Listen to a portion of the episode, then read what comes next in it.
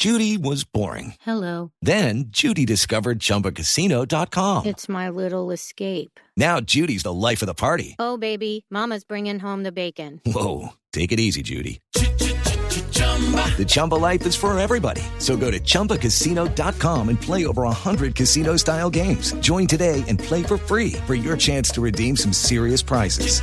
chumba ChumbaCasino.com. No purchase necessary. Void where prohibited by law. 18 plus terms and conditions apply. See website for details.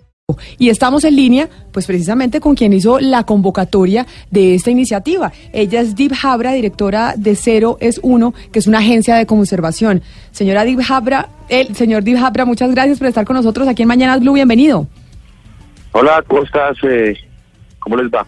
Y explíquenos esta convocatoria y por qué vemos que hay un movimiento a nivel mundial y aquí en Colombia los niños como que no se han adueñado eh, de manera tan significativa de esa manifestación. Me escribía alguien eh, por Twitter que en Chía hay un colegio, que el colegio Rochester está liderando, entre otras, a 200 niños que quieren salir para unirse a esa, a esa manifestación. Pero no, yo le pregunté a mis compañeros en Medellín, a mis compañeros en Barranquilla, en Cali, y pues eh, no hay mucha gente o muchos niños queriendo unirse.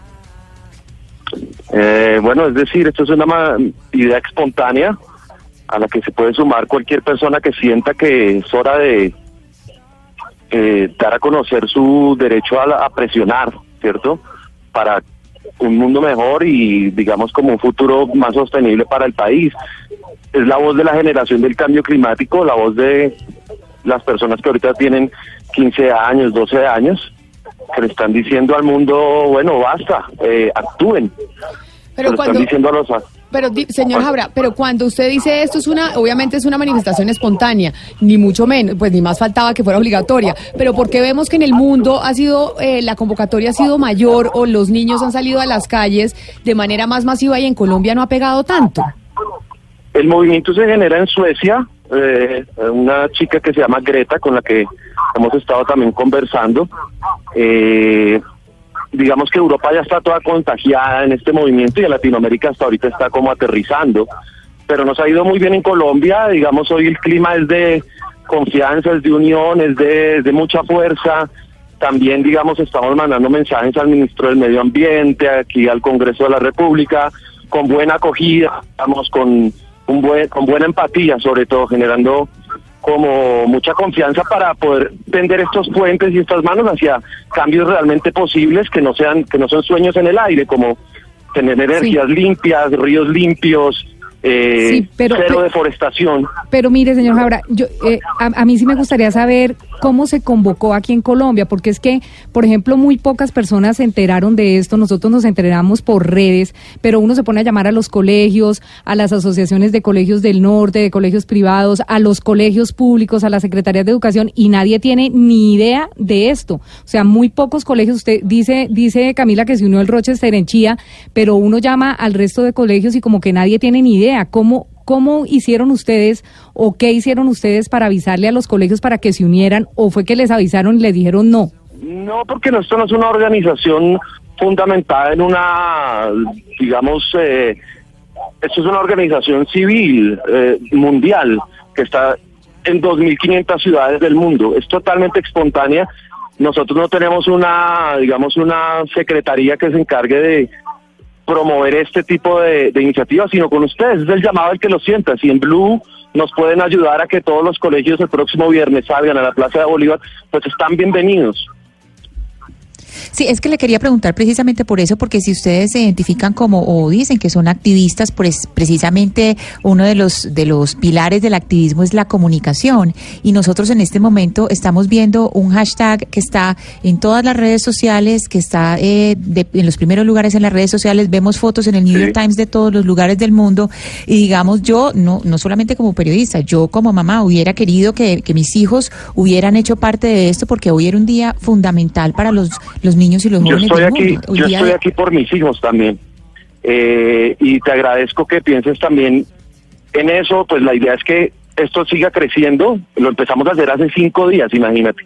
Pero pues lo importante es que pues el sentimiento crezca, que esta generación sepa que tiene una voz, eh, que las cosas pueden pueden ser, es decir, que si hay una esperanza para cambiar.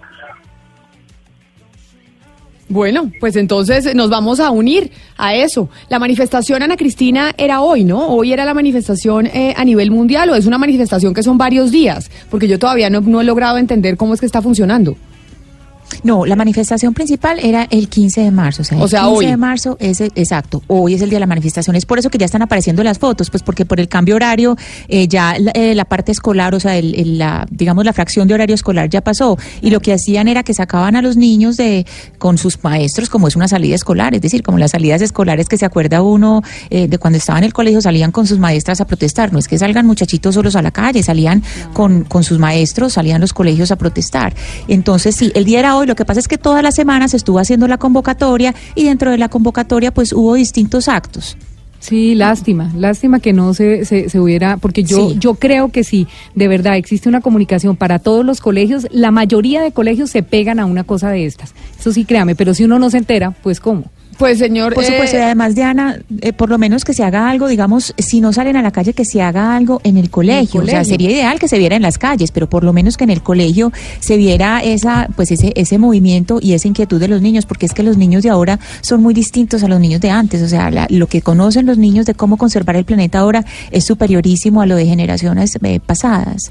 pues señor Dib Habra, director de Cero eh, es uno, agencia de conservación, que eran los, pues que son los encargados de esto aquí en Colombia. Muchas gracias por habernos atendido. Es que nos llamó la atención porque decíamos, porque Mira, este pena. movimiento, Dí- dígame. Eh, todavía, es decir, la oportunidad está abierta. Hoy estamos en el planetario, la parte gruesa del movimiento de Colombia. Nos vamos a agrupar todos en el planetario hoy a las seis de la tarde, teniendo en cuenta el horario de los colegios, para que estén ahí todos los que quieran voluntariamente y podamos ir sumándonos y generando esta cohesión de, de- de ideas y de movimientos. Ah, bueno, pues allá nos vemos en el Hoy a las planetario. seis de la tarde. Seis de la tarde, lleve sus hijos, Diana, Ana Cristina no puede porque está en Medellín, pero averiguaremos en Medellín y en otras partes de Colombia en donde se puede sumar la gente a esta convocatoria. Son las 11 de la mañana, 49 minutos, es momento de la información local que llega a Medellín, Cali, Barranquilla y Bucaramanga. Después de las 12 los esperamos aquí porque vamos a hablar de un debate, eh, pues no sé si debate, pero cómo internacionalmente la gente cada vez come menos carne. Y si es verdad que lo más saludable para los seres humanos es que se vuelvan vegetarianos. Por eso, ¿cuál es la pregunta, señor Pombo? ¿Cree que la alimentación vegetariana es un avance de la humanidad o es una moda pasajera? Porque vemos, sabe que por ejemplo he encontrado alimentos en el supermercado como ranchera, vi ranchera vegetariana, hamburguesas rancheras vegetarianas y dije, oiga, estos, eh, estas empresas que normalmente venden productos eh, de carne que vienen eh, de los animales ahora se están metiendo en el negocio de la comida vegetariana, increíble me No, pareció. este es un fenómeno indiscutible. La pregunta es si es irreversible, es decir, si es coyuntural, obedece una moda o es un avance de la especie humana. Y es que estamos avanzando hacia unos hábitos alimenticios mucho más saludables y, de, y que generan mejor calidad de vida. Tres- Y por eso la pregunta. 316-415-7181, ahí recibimos sus mensajes. 11 de la mañana, 50 minutos.